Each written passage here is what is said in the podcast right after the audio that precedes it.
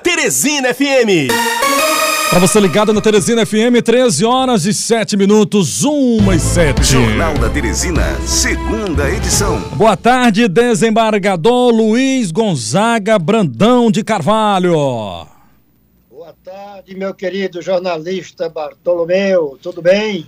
Tudo bem, estamos comentando aqui a sua juventude. Você está ah, você tá ah, muito bem, viu? A jovialidade. A Eu não jove... sei por que como está pensando em se aposentar novo desse Moço, jeito. pelo amor Boa de tarde, Deus. desembargador. É o Luciano Coelho. Luciano Coelho, tô, você é meu amigo de velhas datas, você mora bem mais novo. Desde, eu conheci desde quando começou no jornalismo, era Foca. ah, era o Foquinha Luciano Coelho. Então, parabéns aí, desembargador. Você está muito bem, graças a Deus, viu? Graças a Deus, então. E, e, e, mas tá chegando a hora, né, da, da pijama, né? Tá chegando a hora lá no TJ, né, rapaz? É, eu não vou vestir pijama, não. Eu vou cair na advocacia. Ah. Entendeu? É, eu vou, vou, vou ter uma quarentena mas já estou me preparando, é, montando um escritório brevemente, depois que passar o período, porque para descansar, nós temos a eternidade, ninguém pode parar. Olha que beleza, o desembargador Luiz Gonzaga Brandão de Carvalho é um, ex, é um exemplo, viu? Empreendedor. É empreendedor, né? então, é um exemplo para todos nós. Ah, o senhor fica no TJ até quando, desembargador? Até o dia 15 de outubro deste ano se Deus quiser. O senhor vai aproveitar pouco a nova sede ali, né? Cintuosa, muito bonita, é, rapaz. É, exatamente, exatamente. Ah, depois dessa, dessa, dessa pandemia, nós não temos tido mais contato com os colegas, ninguém se encontra mais, não tem aquele contato frente a frente, tete a tete. É como se tivesse todo mundo aposentado, cada um nas suas casas, não é, sem interagir. Isso é que está acontecendo desde o ano passado até hoje, um ano, então. Ok, então, olha, o desembargador Luiz Gonzaga Brandão de Carvalho é um homem inquieto, então, um homem das letras, viu, Luciano? Dos poemas, da literatura, é presidente da academia é, da, da, magistratura, da, da, magistratura, né? Da magistratura. E, mas só que o nosso foco aqui principal, inicialmente aqui com a nossa entrevista, o desembargador gosta de escrever, e ontem ele escreveu um artigo, né, defendendo aí essas restrições, inclusive impostas aí pelos últimos decretos governamentais, inclusive chamando para todos nós a responsabilidade que nós temos neste momento. É, por que, que você resolveu escrever, então, aquele artigo, desembargador, inclusive com palavras duras, falando da responsabilidade que nós temos, que às vezes essa irresponsabilidade acaba ceifando vida dos nossos entes queridos. Às vezes você você está fora, está numa festa e leva o vírus para casa, mata seu avô, sua avó, sua mãe, seu pai. Eu gostaria de saber, então, desse seu posicionamento, então, por favor, desembargador. É, exatamente, Bartolomeu e Luciano. É, esse decreto 19.479-21, que foi emitido ontem pelo governador Hélio Dias, a meu modo de ver, já deveria ter saído anteriormente. Quais as razões? Eu estou acompanhando desde março do ano passado esse vigor com que essa pandemia está graçando cada vez mais no mundo, especialmente no nosso país e ainda mais especialmente no nosso estado. Quando as coisas acontecem longe, a gente não tem aquele impacto, mas as coisas vão se aproximando da gente e a gente vai sentindo a responsabilidade de cuidar da nossa vida.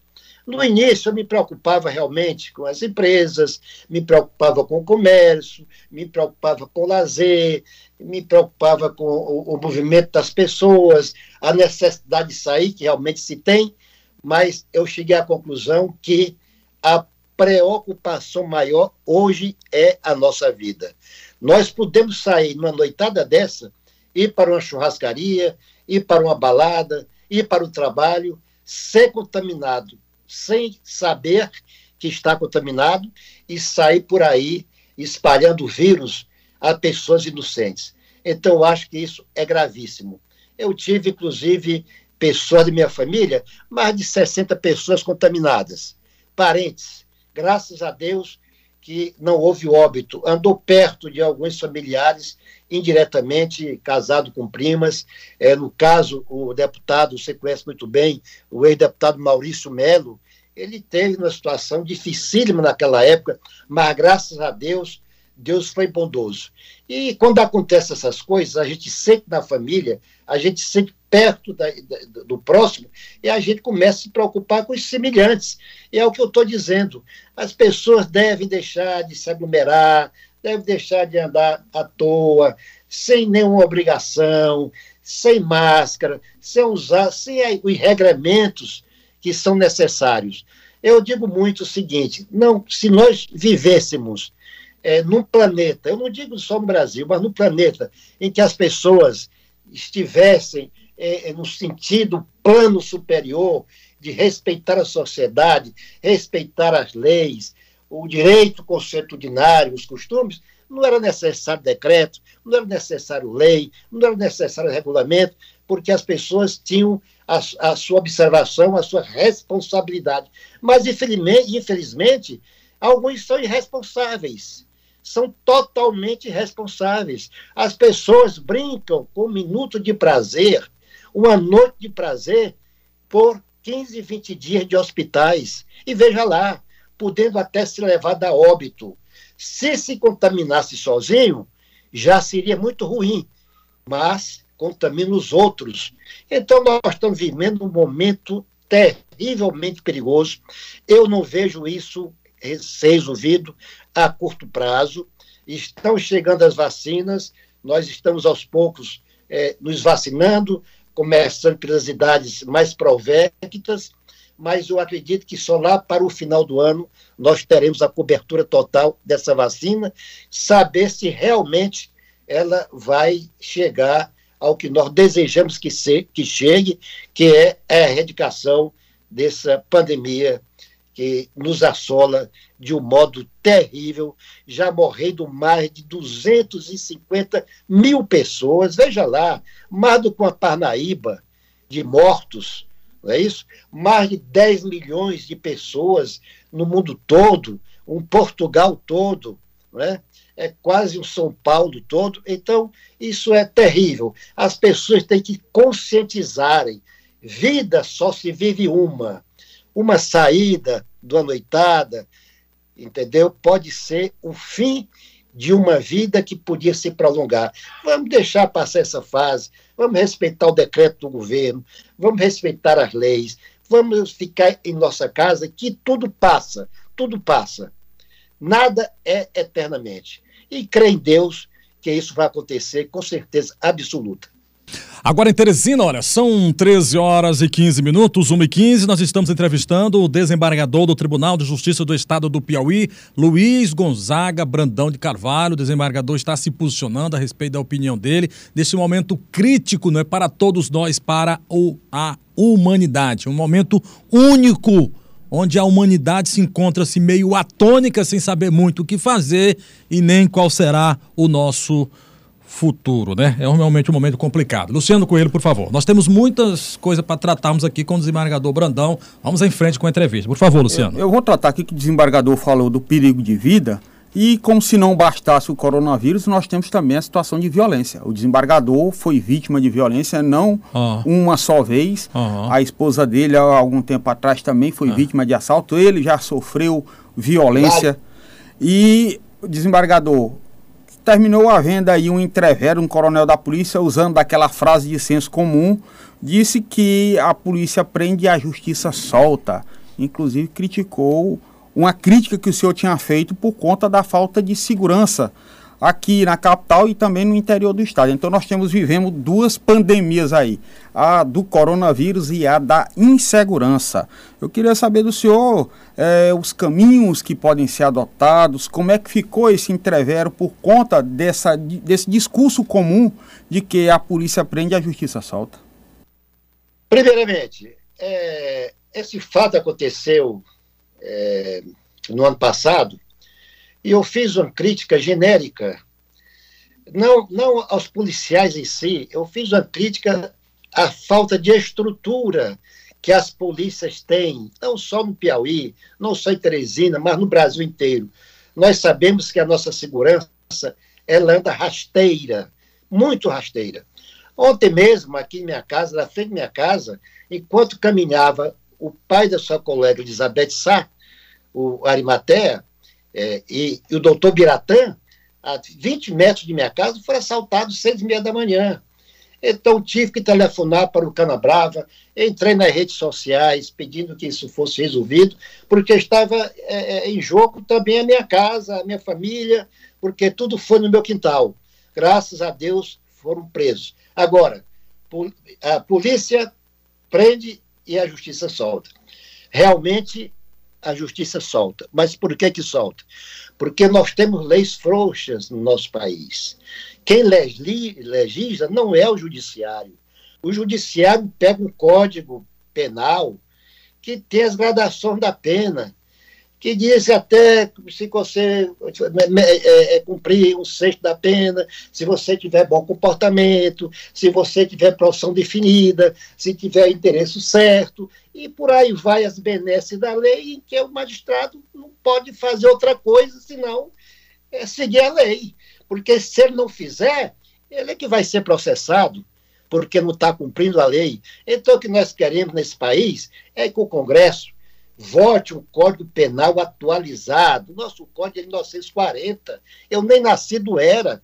E olha que restou dessa idade. Entendeu? Nós temos que ter leis duras, leis que possam ser cumpridas. Bandido não é para andar solto, bandido é para estar encarcerado. Eu sou dessa teoria do encarceramento, do trabalho. Bandido não é para ficar ocioso na cadeia, tomando café, almoçando, jantando, tendo contatos íntimos com as suas mulheres, recebendo é, celulares de fora das cadeias. Nós temos que ter um governo que realmente trate a segurança pública como se trata a saúde, como se trata a educação. Através de um Congresso que legisle, de um Senado que legisle, que não fique atônito, porque nosso país Bartolomeu e, e, e Luciano, está envolto no Estado paralelo. Nós, existe o Brasil paralelo de bandidos e existe o país legítimo. E esse outro está engolindo a nossa sociedade. Veja o que está acontecendo no Rio de Janeiro, todo dia, toda hora. Eu aqui me espanto, eu estou a 4 mil quilômetros de distância, aqui no meu celular, só usada de tiros, de estampido, de bala, de canhão, de fuzil. É esse Brasil que a gente quer? Acordar as autoridades. Essas autoridades são surdas, são mudas. Cadê os legisladores? Vamos trabalhar, vamos mudar o comportamento desse país para que se torne um país sério. E o país sério só vai com educação, segurança, saúde, habitação, emprego. E tendo isso, o país toma outra, outro rumo, outra forma para a convivência dos seus habitantes. Ok, então estamos entrevistando o desembargador Luiz Gonzaga Brandão de Carvalho. Desembargador, infelizmente, infelizmente, durante essa nossa entrevista, muita gente vai ser assaltada. É uma realidade hoje no dia a dia. Os bandidos, já sabemos os modos operandi, normalmente anda na dupla de moto, chega, bota o revólver, leva a moto da pessoa, mete o pé lá no traseiro, não tá nem aí, leva tudo, humilha, chuta, faz, faz o diabo a quatro. Olha, nós fizeram, pois é, não. fizeram com a mulher isso. pois é, atrás. sacanagem isso aí, esses caras não brincam. Outro dia, bem aqui do lado da rádio aqui, a Rádio Teresina FM, ela fica numa área considerada nobre aqui, no coração do Joque aqui, coração do Joque, aqui do lado aqui do edifício Eutália, um rapaz estava passando de bicicleta, dois bandidos meteram o revólver, levaram tudo, levaram até a aliança do rapaz, essas desgraças levaram. Olha, é, vamos aqui para o ouvinte, algumas perguntas. No Luciano, nós temos outros questionamentos também para o desembargador. O tempo é curto, mas vamos também aqui aproveitar para interagir com os ouvintes. Boa tarde, quem fala é de onde, por favor? Boa tarde. Oi. Eu quem... quero falar com o desembargador aí, porque, olha, que nem ele falou que os amigos dele foram assaltar próximo à casa dele. Se ele estivesse armado, você acha que esses bandidos iam querer roubar ele? Não ia. Então, quer dizer, eu lembro quando eu era pequeno, que eu ia num bar mais meu pai, é, nós chegava lá no bar lá, todo mundo tava com faca, com, com revólver na cintura, todo mundo se respeitava. Hoje em dia, que sabe que o cidadão tá desarmado, aí fica essa, essa bagunça aí. Eu sei tá que a responsabilidade é do Estado de fazer a segurança do, do, do, do, do povo. Mas só que, que como não tem segurança para fazer para todos, tem que liberar para o cidadão. Ok. Ok. É, é, desembargador, aí a opinião do ouvinte aí sobre o uso da arma. Pois não. Olhe, eu, eu sou favorável é, ao uso da arma de forma legal. Você faça o seu teste psicológico, Polícia Federal, Polícia Civil, compre sua arma para defender. Ele realmente tem razão, aí o ouvinte, para defender o seu patrimônio e a sua família. Neste ponto, o presidente Bolsonaro, eu conesto com ele. Eu acho que todo cidadão, nos Estados Unidos, todo cidadão compra uma arma, como se compra uma Coca-Cola, não é? Aí diz, ah, mas Estados Unidos tem crime. Existe, por crime, meus amigos, e enquanto tiver homem no mundo, há o crime. O que nós devemos fazer é, é, é, é fazer com que essas coisas diminuam. Queremos a retração do crime. Certamente, eu estando em minha casa, eu estando armado, e um bandido chegar na minha casa, ele, realmente ele vai virar um defunto, porque eu, eu, eu mataria, porque a, além de tudo está minha família, meus filhos e, e minha casa. Então, o bandido não se atreve, porque eu sei atirar e tenho minha arma, porque eu sou, eu, eu como magistrado, tenho direito de ter o pó de arma, mas eu não posso andar armado na rua, porque eu não tenho aquele tecnicismo do uso da arma como você devia ter. Os bandidos são mais habilidosos, eles são mais preparados, eles vivem do, do, crime, do produto do crime. Então, a arma, às vezes, na mão da gente na rua, pode se tornar uma arma fatal contra si próprio. Mas eu defendo o uso da arma na residência, para proteção da família e proteção do seu patrimônio. Ok, então tem mais participações. Estamos chegando ao final, vamos aproveitar aqui ao máximo. Boa tarde, quem fala de onde? Alô, Bartolomeu. Prazer muito grande, retornando, Carlos Amorim. Eu quero abraçar carinhosamente o meu amigo desembargador Brandão. É, é, doutor Brandão, estou com saudade do senhor, preciso conversar com o senhor. É, aqueles tempos que passaram, eu sempre estava lá no tribunal conversando, sou um homem muito acessível, autoridade comprometida, digna, honrada, honesta. E vou deixar meu telefone, anote aí, por gentileza. É o 9916 2496. Preciso falar com o senhor urgentemente. E quero concluir minha participação dizendo o seguinte. Eu tenho dois diplomas aqui da Academia de Letras da região das Sete Cidades, assinado por dois desembargadores. Um é o Tomás Gomes Canteiro de saudosa memória e o outro é o desembargador Grandão, que muito me honra essa essa homenagem que eu recebi. Um abraço, até breve, eu sou o Carlos Amorim. Ok, obrigado. É, um abraço aí para o Carlos Amorim, uma pessoa que eu gosto muito, nós somos íntimos, temos uma amizade muito profunda. Ele é uma pessoa ligada eh, mais também às letras, e, e é um prazer. Essa amizade é recíproca. Ok. E amizade como reconhecimento que eu tenho por você, duplamente. Ok, okay então o Reginaldo Carvalho tá mandando um abraço pro senhor, dizendo que é o seu conterrâneo lá de Piracuruca. O Marco Aurélio, Marco Aurélio tá dizendo, desembargador, o senhor é flamenguista. O senhor é flamenguista, desembargador? Sou vascaíno, sou ah, É vascaíndo, né? Tinha que ter um defeito. sou vascaíno. Mas vou torcer para São Paulo. Boa tarde, Bartolomeu Almeida. Boa tarde a todos da Teresina FM, do Jornal da Teresina, segunda edição. Só quero lembrar a todos do Piauí e a nação rubro-negra que hoje tem Mengão e hoje vamos levar mais um caneco em pleno Murumbi. Aos secadores, só resta só sentar no sofá e assistir o grande seleção rubro-negra jogando. Hoje vai repetir a de 2009, onde ninguém acreditou. E aos poucos fomos chegando e fomos arrancando até o final para a gente conquistar mais um título. Se Deus quiser, que os deuses do futebol ilumine o Murumbi, ilumine os jogadores do Mengão e vamos levar mais um caneco para ser mais um campeão. Está aí, os flamenguistas estão empolgados, viu, desembargador? Eu, eu desejo ao Flamengo, eu, eu sou um torcedor muito consciente o Flamengo é um dos melhores times da atualidade, diga-se de passagem. É, eu não vejo um time melhor do que o Flamengo e tem muito dinheiro também. Então, merece ganhar. Embora eu seja um vascaíno ah. de coração, mas não sou doente. Uhum. Quando merece ganhar, como ele está ganhando sempre, ah. é um time frente, né? É, nada obsta que ele conquiste esse caneco hoje. Ok.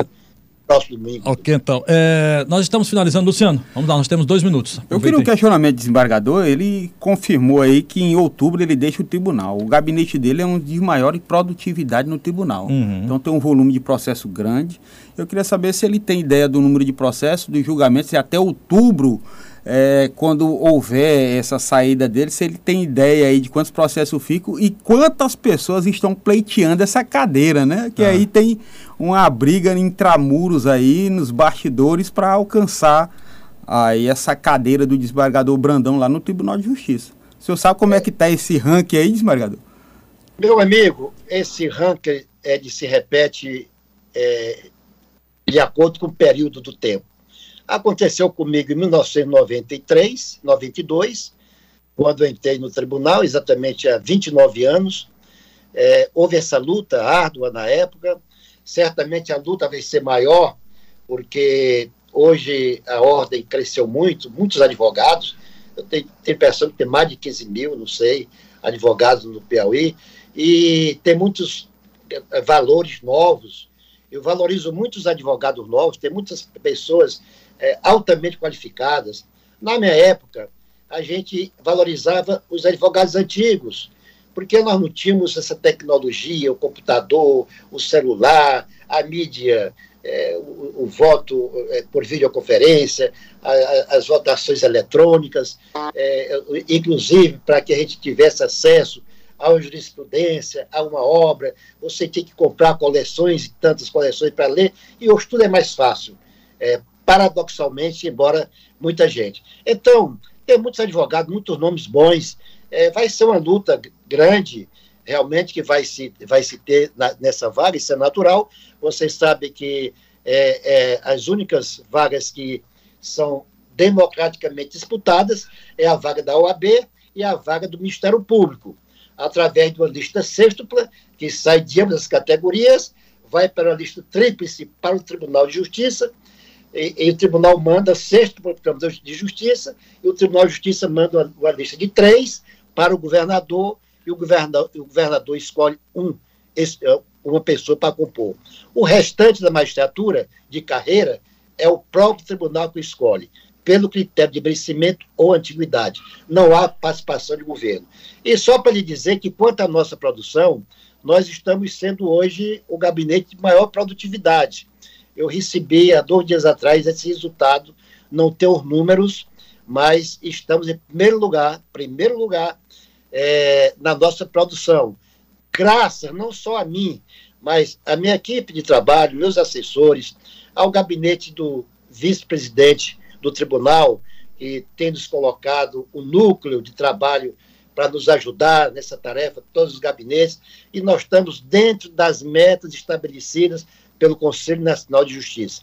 Lhe garanto que no dia 15 de outubro eu entregarei ao meu sucessor, não sei quem, um gabinete enxuto, que quando ele entrar, ele levará avante com a mocidade talvez que possa ter, eu não sei se vai entrar uma pessoa nova, uma pessoa madura, mas de qualquer maneira entregarei um gabinete ponto para disparar para frente depois da minha saída nesses quase 30 anos de judicatura e 22 anos de advogado misturado com o Ministério Público, somando tudo 52 anos.